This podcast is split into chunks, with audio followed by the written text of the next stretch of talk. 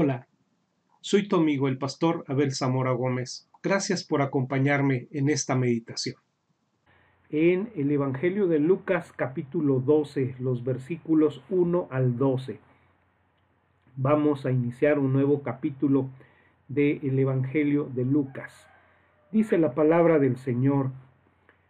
En esto, juntándose por millares la multitud, tanto que unos a otros se atropellaban, comenzó a decir a sus discípulos primeramente, guardaos de la levadura de los fariseos, que es la hipocresía, porque nada hay encubierto que no haya de descubrirse, ni oculto que no haya de saberse. Por tanto, todo lo que habéis dicho en tinieblas a la luz se oirá, y lo que habéis hablado al oído en los aposentos se proclamará en las azoteas. Mas os digo, amigos míos, no temáis a los que matan el cuerpo y después nada más pueden hacer. Pero os enseñaré a quien debéis temer. Temed aquel que después de haber quitado la vida, tiene poder de echar en el infierno. Sí, os digo, a éste temed. ¿No se venden cinco pajarillos por dos cuartos? Con todo, ni uno de ellos está olvidado delante de Dios. Pues aún los cabellos de vuestra cabeza están todos contados. No temáis, pues, más valéis vosotros que muchos pajarillos. Os digo que todo aquel que me confesare delante de los hombres, también el Hijo del Hombre le confesará delante de los ángeles de Dios. Mas el que me negare delante de los hombres, será negado delante de los ángeles de Dios. A todo aquel que dijere alguna palabra contra el Hijo del Hombre le será perdonado, pero al que blasfemare contra el Espíritu Santo no le será perdonado. Cuando os trajeren a las sinagogas y ante los magistrados y las autoridades, no os preocupéis por cómo o qué habréis de responder o qué habréis de decir porque el Espíritu Santo os enseñará en la misma hora lo que habréis de decir. Bien, hasta aquí la lectura de la palabra.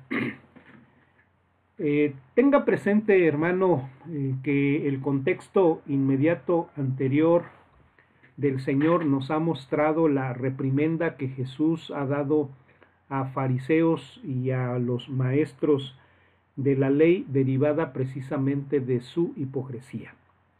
Seis denuncias, seis ayes, seis expresiones eh, de razón por las cuales Dios está juzgando a estos hombres. Y esto nos permite eh, de alguna manera observar el principio de que la falsa religiosidad es absolutamente hipocresía. Eso es lo que es la religión falsa, hipocresía. Eso es lo que son aquellos que practican la religiosidad de una manera engañosa, de una manera pervertida, de una manera falsa. Porque en la falsa religión no se conoce verdaderamente a Dios. En la falsa religión no hay la capacidad de poder llevar a los hombres delante de Dios. En la falsa religiosidad, pues no hay poder, no hay poder espiritual, no hay poder para hacer lo correcto. Es un engaño lleno de apariencia. Y, esto es lo que era, amados hermanos, o lo que había llegado a ser el judaísmo en los tiempos de Jesús. Una falsa religión. Una religión que había apostatado.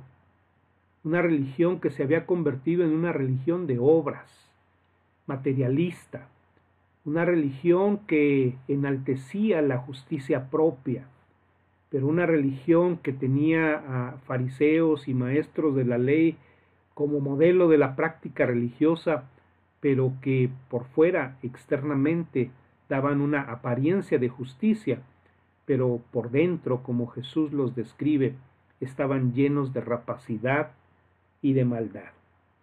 Y esto es algo claro eh, es algo claro para Jesús, pero no así para la sociedad de su tiempo. porque para la comunidad de su tiempo, las personas religiosas estaban en una posición casi casi cercana, ¿verdad?, al trono de Dios. Y, entonces las grandes multitudes de aquel tiempo que no formaban parte del fariseísmo, veían a esta secta, ¿verdad?, con ojos de eh, personas que tal vez estaban en un nivel superior de espiritualidad. Por lo tanto, la práctica de la falsa religión era un encomio, era, eh, era un orgullo para ellos. Pero Jesús es la verdad y Jesús habla la verdad. Por eso Él tiene que denunciar la hipocresía, por eso Él pone de manifiesto esta hipocresía que no era observable antes de que Jesús lo hiciera. Repito, para la gran multitud de personas, lo que era la práctica religiosa de los fariseos era la aspiración, el ideal. Y Jesús, amado hermano, está volteando completamente su mundo y está haciendo ver que la hipocresía de la falsa religión del judaísmo no es algo que debe ser eh, admirado. Por el contrario, es algo que debe evitarse. A pesar de ello, amados hermanos, el pueblo se aferró, se aferró a la posición o a la postura que adoptaron los líderes religiosos, eh, llegando incluso a aceptar la idea que ya era un hecho eh, de que para los líderes religiosos la persona de Jesús y las obras de Jesús estaban impregnadas del el mismísimo infierno. Era una blasfemia atribuir a Jesús sus hechos por el poder del mismísimo Satanás. Y entonces, queridos hermanos, pues eh, la multitud está viendo este conflicto y vamos a ver que se adhiere precisamente al lado de los fariseos no se adhiere al lado de Jesús. Las multitudes no siguen a Jesús porque estén de acuerdo con él. Las multitudes poco a poco se van a ir haciendo del lado de los fariseos y de los maestros de la ley, al punto que les vamos a ver gritar junto con ellos en, eh, eh, ante, ante Pilato, ¿verdad? Crucifícale, crucifícale, crucifícale. Ahora, ¿Por qué seguían? ¿Por qué seguían la multitud a los líderes religiosos y en todo caso por qué se adherían a la falsa religiosidad de ellos? Bueno, podemos decir simple y sencillamente por toda la inversión que ellos habían hecho en la práctica de esa falsa religiosidad. Imagínense usted, aquellos que están involucrados en falsas religiones, todo lo que han invertido, quizás la posición que han adquirido dentro de esa falsa religión, todo lo que les ha llevado en la vida, todo lo que les ha costado, no es difícil dejarlo, todos los compromisos que han adquirido con ella. Pero también y sobre todo, porque generalmente la falsa religión o la falsa religiosidad hace un énfasis en la justicia propia. Y la justicia propia, querido hermano, es como un halago al, al ego del hombre. Y entonces al hombre le gusta. Por eso le resulta placentera, sensualmente, es algo que apetece, que agrada al hombre. Por lo tanto, entonces podemos decir que la multitud se inclina precisamente a la postura que están adquiriendo los líderes religiosos de su tiempo. Bien, estamos entonces iniciando un nuevo capítulo, el capítulo número 12.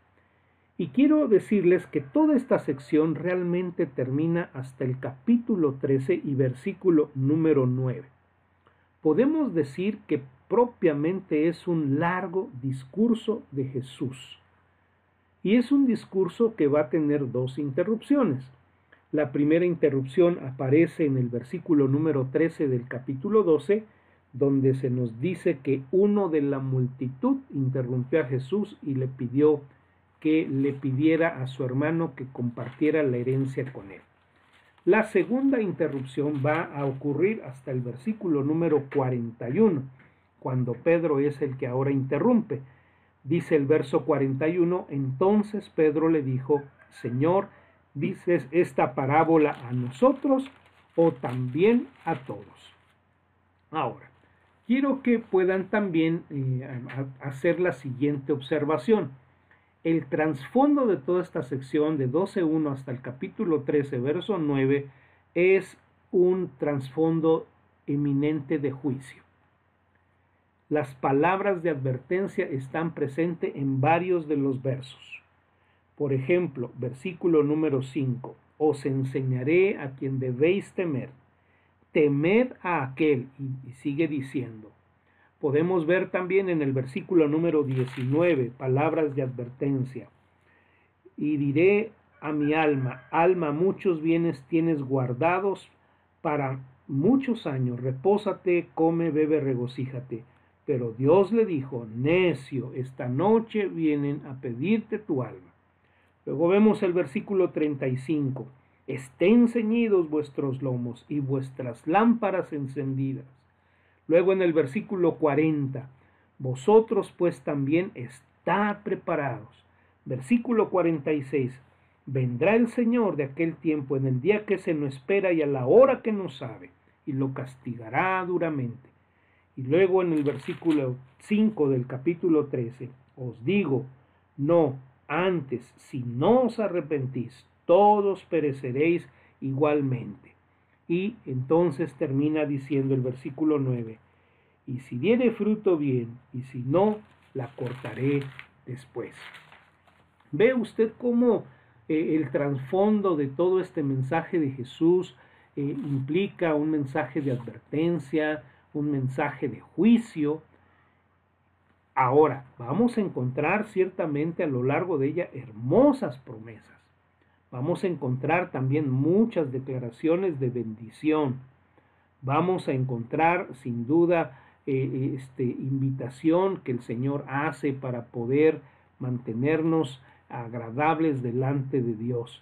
Pero en esencia, básicamente todo este mensaje hasta el versículo 9 del capítulo 13 es un mensaje plagado de advertencia, de juicio.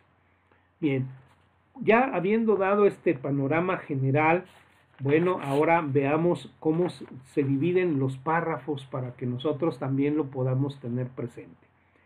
Los primeros 12 versículos, que es la primera parte que estamos nosotros considerando, es eh, aquella que nos habla de la relación del discípulo con las persecuciones que le acecharán.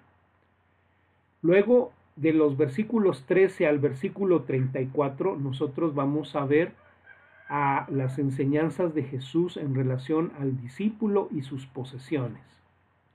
Luego, de los versículos 35 al 53 será otra sección, nos va a hablar del discípulo y la segunda venida de Cristo. Y finalmente, en los versículos 1 al 9, vamos a ver al discípulo y la perspectiva que debe tener respecto del pecado. Son, digamos así, las cuatro divisiones en las que podemos dividir a toda esta sección de este discurso que nos presentará Jesús en esta parte de la escritura. Bien, habiendo dicho esto, vamos al versículo 1 dice la escritura, en esto, en esto, palabras interesantes, porque son las palabras griegas en oís que significan mientras tanto o durante este periodo. Ahora, ¿de qué periodo estamos hablando? ¿De qué circunstancias este, el escritor, el evangelista, nos está diciendo que se dan estas eh, circunstancias del capítulo 12. Bueno, el contexto inmediato anterior nos ha presentado, repito, el conflicto derivado con los ayes pronunciados por Jesús contra los escribas y los fariseos.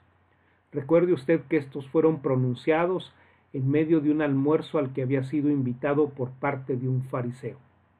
Pero lo que empezó en buenos términos terminó poniendo de manifiesta la verdadera actitud de los líderes religiosos. Dice la escritura en los versículos 53 y 54, los escribas y los fariseos comenzaron a estrecharle en gran manera, a provocarle que hablase muchas cosas, acechándole y procurando cazar alguna palabra de su boca para acusarla. Entonces, este es el marco, es un marco de hostilidad y eso es lo que nos quiere señalar precisamente el escritor, el evangelista Lucas. Es un marco de hostilidad de los líderes religiosos y en los cuales vamos a ver que empiezan a involucrar a la multitud. Ahora, cuando nosotros vemos millares de la multitud, allí en la expresión que nos presenta esta, este verso, dice, juntándose por millares la multitud, nosotros decimos, bueno, Jesús todavía tiene gran popularidad. Pero vamos a hacer ahorita una observación muy interesante. Esta palabra también es una palabra eh, que, que, debe llamar nuestra atención. Es la palabra griega muriadón, que pues es el plural de otra palabra que los griegos utilizaban para referirse al número 10.000. Déjame decirle que para los griegos el número más alto, después de esto ya no había un, número más alto, era el número 10.000 era el número más alto. Entonces, si eh, el número sobrepasaba esta cantidad, bueno, tenía que hablarse en plural. Y esto es precisamente lo que está haciendo el evangelista. Ya no hay un número más alto en el griego, así que entonces estamos hablando de varios diez miles de personas. ¿Cuántos pudieran haber sido? ¿20 mil? ¿30 mil? ¿40 mil personas? No lo sabemos. Sabemos, por ejemplo, que cuando Jesús alimentó a la multitud, pues no había menos de 20 mil personas, porque se nos habla acerca de 5 mil varones. Si nosotros añadimos el número de mujeres, que generalmente, eh, pues cuando se trata de las cosas espirituales, tienen mucho más inclinación, podemos pensar que había un mucho mayor número de mujeres que de varones, y aunado a esto la gran cantidad de niños, entonces estamos hablando de grandes cantidades de gente. Y esto es lo que nos hace ver el evangelista Lucas. Ahora, si anteriormente las multitudes eran atraídas por los milagros de Jesús, si les llamaba la atención los milagros de Jesús, recordemos que llegó un punto en que Jesús hizo todo lo que tenía que hacer había dicho todo lo que tenía que decir. Así que, ¿por qué entonces ahora las multitudes se reúnen? Bueno, pues simple y sencillamente ahora las multitudes se reúnen de tal manera que se atropellan unos a otros, derivados precisamente del conflicto que se estaba dando entre los líderes religiosos y la persona de Jesús ahora son atraídas principalmente por el conflicto con su religión. Porque recordemos, queridos hermanos, estas multitudes son parte de este sistema hipócrita. Y lo que está sucediendo es que Jesús está atacando su sistema. También los está atacando a ellos. Y por lo tanto entonces ahora las multitudes se reúnen al punto de pisotearse unos a otras alrededor de la persona de Jesús. Ahora, ¿por qué se atropellan? Bueno, debemos entender que en aquellos días no había medios eh, como los que tenemos ahora para que nuestra voz eh, pueda eh, elevarse y no, no había micrófonos, entonces la gente tenía que procurar estar cerca para saber qué era lo que estaba sucediendo entre las, los conflictos, las, las preguntas y respuestas que se daban entre la persona de Jesús y la de los fariseos. Esto es lo que se estaba dando. Ahora, notemos también algo que nos, nos dice el versículo número uno, que comenzó a dirigir su mensaje no a la multitud, sino a sus discípulos. Dice la escritura, comenzó a decir a sus discípulos primeramente. Ahora, cuando pensamos en discípulos, ya lo hemos dicho en nuestras meditaciones anteriores, no debemos pensar eminentemente que todos eran ya personas nacidas de nuevo, que todas eran fieles seguidores de Cristo, que todas eran convertidos al Evangelio. No. El término es matetes y, y, el matetes es una persona que está aprendiendo, que está en el proceso de aprender.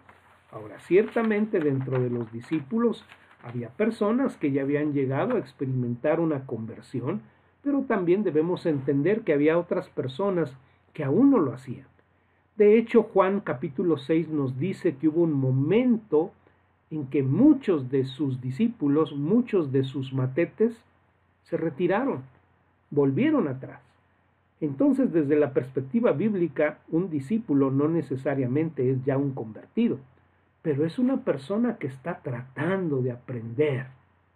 Y creo que esto debe, pues, también moldear un tanto, queridos hermanos, nuestro concepto de discipulado el día de hoy en la iglesia. No debemos temer decir o llamar discípulos a alguno que otro que tal vez no ha entregado su vida a Cristo, pero que está en un proceso, eh, en un deseo de poder aprender más de la persona de Jesús.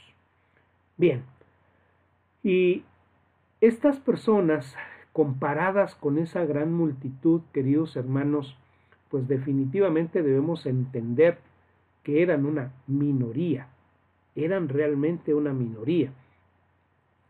¿Cómo podemos decir esto? Bueno, hay, dos, dos versículos a los que yo quisiera aludir precisamente para enfatizar por un lado que estas palabras se dirigen a los discípulos. Verso 4 dice, mas os digo, amigos míos, y luego digo que era una, ah, un, un, grupo pequeño en comparación con la gran multitud, porque en el versículo número 32 se refiere a ese grupo como una manada pequeña. Manada pequeña comparada con qué? Pues con las multitudes que se estaban arremolinando. Bien, habiendo dicho esto, entonces pasamos a la última parte del versículo número 1. Dice, guardaos de la levadura de los fariseos, que es la hipocresía. Ahora, después de leer esto, hay dos preguntas que vienen a la mente cuando consideramos las palabras de Jesús. La primera pregunta sería, ¿de qué manera la hipocresía es similar a la levadura? Y la segunda pregunta que pudiéramos formularnos es, de qué manera la hipocresía de los fariseos es un peligro para los discípulos de Jesús. Ahora, en nuestra meditación voy a tratar de procurar eh, hacer mención de los rasgos esenciales de la hipocresía. Vamos a hacer una radiografía de la hipocresía. Vamos a tratar de descubrir la forma de hipocresía de la cual los discípulos estaban en peligro de involucrarse. Y vamos a ver cómo el Señor evidencia lo necio y lo malvado que es involucrarse precisamente en esa conducta hipócrita. Y finalmente, vamos a ver cómo también la palabra nos provee los medios de Dios para evitarla. ¿Cómo podemos nosotros evitar la hipocresía? Pero les pido paciencia y también constancia porque no lo vamos a terminar en esta ocasión. Bueno, la palabra levadura que se utiliza aquí es la palabra griega sume, de donde viene nuestra palabra encima. Y sabemos que la levadura tiene la facultad de, al ser puesta en una masa nueva, hace que ésta se expanda, porque la impregna de lo que podemos llamar su influencia. Entonces, ¿cuál es la advertencia de Jesús al compararla con la levadura? Lo que Jesús nos está diciendo, tengan cuidado de la influencia permeante y fermentadora de la hipocresía farisaica tengan cuidado de entrar en contacto con ese tipo de hipocresía, la hipocresía que comunica la falsa religiosidad. Y hermano, esto es difícil. Era difícil en el tiempo de Jesús y es más difícil o tanto difícil en nuestro tiempo, porque estamos tan en contacto con la falsa religiosidad. Hoy el mundo es un mundo que vive de tanto de apariencia, Vea usted alrededor. A, mí me llama la atención la evolución que ha tenido, por ejemplo, la, arquitectura en los últimos años. Eh, antes, ¿verdad? Decíamos que una, eh, un edificio tenía carácter eh, en todos sentidos, tenía carácter porque una, un templo, pues evidentemente que mostraba ser un templo, tenía carácter y los materiales utilizados eran, eh, eran materiales honestos. Si usted quería, eh, usted quería construir con piedra, pues utilizaba piedra, pero hoy se construye con, con, madera y, trata de, aparentar que es piedra, ¿verdad? ¿Ha visto usted eso? Usted se recarga en un muro pensando que es este, un muro de, de cantera y resulta que no. A veces es pura puro plástico, puro papel. Eso es hipocresía. Entonces vea cómo estamos nosotros impregnados en un mundo donde la hipocresía prevalece y la religión obviamente que no está exenta de esto.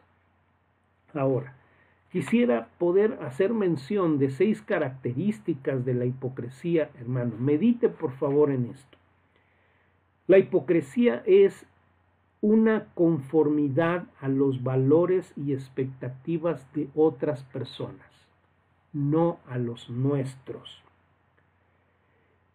La hipocresía se manifiesta, amado hermano, cuando nosotros empezamos a, idolatrar los valores de otras personas que realmente nosotros no compartimos. Eso es hipocresía. Eh, me hace pensar en alguna ocasión, en que con un grupo de amigos salimos a, este, a, un restaurante y, pues estábamos pidiendo los, los alimentos y entonces una señorita por tratar de granjearse a su novio que pidió una sopa de cebolla, ella misma también tomó una sopa de cebolla. Nunca la había probado, pero yo creo que se imaginaba lo que sabía esa sopa de cebolla. Pero por tratar de agradar o mostrar una afinidad con la persona a la que quería impresionar, ¿qué fue lo que hizo? Bueno, pues adherirse a los valores de la otra persona. A la otra persona pues sí le encantaba la sopa de cebolla, pero a ella no. Entonces esto es, ah, esto es una de las características de la hipocresía, el tratar de idolatrar y adherirse a los valores de otras personas que no son los que genuinamente forman parte de nuestro sistema de valores. Esto es hipocresía. Otra característica de la hipocresía es su inconsistencia. La hipocresía es una inconsistencia porque discrepa entre lo que parece y lo que es. ¿Sí? La hipocresía tiene una discrepancia entre lo que uno trata de aparentar y lo que uno realmente es. Lo podemos observar, por ejemplo, en el caso particular de los fariseos. Los fariseos parecían ser personas justas en el exterior, pero realmente eran malvados. Jesús dice, por dentro ustedes están llenos de rapacidad y de maldad. Ahora mire quién está haciendo esta declaración. Es alguien que tiene la capacidad de mirar el corazón. Entonces, esto es hipocresía. La hipocresía es una incongruencia. También la incongruencia es un engaño deliberado. Es la intención de aparecer o de parecer lo que no somos. La hipocresía no es algo que se da de manera accidental. La hipocresía siempre se da de manera intencional.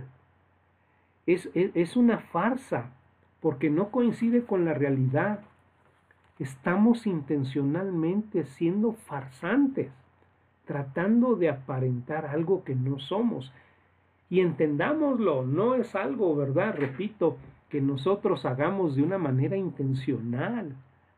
Eh, eh, perdón, eh, es algo más bien que hacemos intencionalmente. Lo hacemos con todo propósito, porque no somos lo que tratamos de aparentar. Así que llegamos a una cuarta característica de la hipocresía. Es el engaño por nuestras acciones y nuestras palabras. de alguna manera, ¿verdad? Este deseo de poder agradar a los demás, de poder mostrar a los demás lo que no somos, nos lleva a hablar o a hacer cosas que realmente no forman parte del bagaje de nuestra personalidad. Eso es hipocresía. Y la Biblia nos dice, y esta es la quinta característica y nos debe quedar muy claro, hermanos, la hipocresía es algo que la Biblia señala como pecado. La Biblia es un pecado. No podemos, no podemos decir que no. Jesús lo denuncia, Jesús lo pone en evidencia. Ahora, hermano, aquí yo quiero detenerme un poquito porque ¿quién de nosotros no ha sido alguna vez hipócrita? Y si usted en este momento, ¿verdad?, está tratando de asumir una actitud de justicia propia y decir, no, no, yo nunca, yo nunca, ya está siendo usted un hipócrita porque usted está tratando de aparentar ser algo que en realidad no es. Permítame contarle una historia. Una pareja llegó a comprar a, esos negocios donde venden pollo y, y cuando fueron despachados se les entregó una bolsa. Salieron para comerla fuera del negocio y cuando abrieron la bolsa de repente encontraron un fajo de billetes que no era sino toda la venta del día que habían puesto en esa bolsa y por error se las habían entregado a ellos.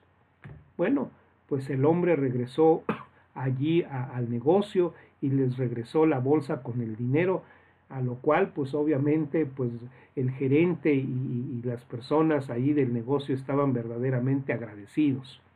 Y tan impactados quedaron por la honestidad de este hombre que le dijeron, espérenos, déjenos hacer una llamada aquí al periódico local para que le hagan una entrevista, porque esto de verdad debe ser reconocido, una persona honesta como usted. No, no, no, no, no, por favor, no, no lo haga, no lo haga. No, no, no, sí, yo insisto, dice el gerente, permítanos llamar.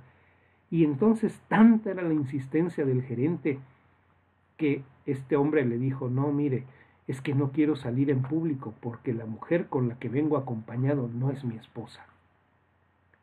¿Dónde entonces estaba la honestidad de este hombre? Estaba siendo hipócrita, manifestando sí cierta honestidad al regresar el dinero, pero no estaba siendo honesto en lo que a su relación matrimonial se refería. La honestidad, la, la, hipocresía, hermano, es algo con lo que todos nosotros en la vida batallamos. Y déjeme darle una sexta característica de la hipocresía y con esta terminamos. Mañana continuaremos. La hipocresía es un engaño deliberado con una motivación este, positiva o negativa. Repito, es un engaño deliberado que tiene una motivación ya sea positiva o negativa. Por un lado, una persona puede expresarse de manera hipócrita para ser alabado por los demás o incluso puede manifestar hipocresía con el, propósito de evitar hostigamiento o persecución. Y este es el tipo particular de hipocresía que vamos a ver al que Jesús va a estar haciendo referencia en relación al peligro que se cernía sobre los discípulos. Cuando usted ve aquella multitud que se atropellaban unos a otros, ¿no era impactante para los discípulos, para esa manada pequeña? Y repito, esa multitud ya no estaba, ¿verdad?, con la actitud de ver los milagros de Jesús, sino ya estaba tomando partido con sus líderes, ¿Por qué? Porque Jesús estaba atacando su sistema religioso. Así que hermano, yo quiero dejarle en esta mañana con esta, con, con esta reflexión. ¿Qué tanto la hipocresía está haciendo mella en su vida? Jesús nos está hablando y nos está confrontando con esta verdad. Y la aspiración que usted y yo debemos tener en nuestra práctica religiosa debería ser la integridad, la honestidad. Ese es el desafío que nos presenta Jesús en esta mañana. Quisiera usted y yo que nos comprometamos en esta mañana a decirle a Jesús, Jesús, yo reconozco que tengo que batallar con este problema que acecha a toda la humanidad, pero quiero el día de hoy firmemente poder combatirla en mi vida, aspirar a una vida de integridad y no de hipocresía. Acepta el desafío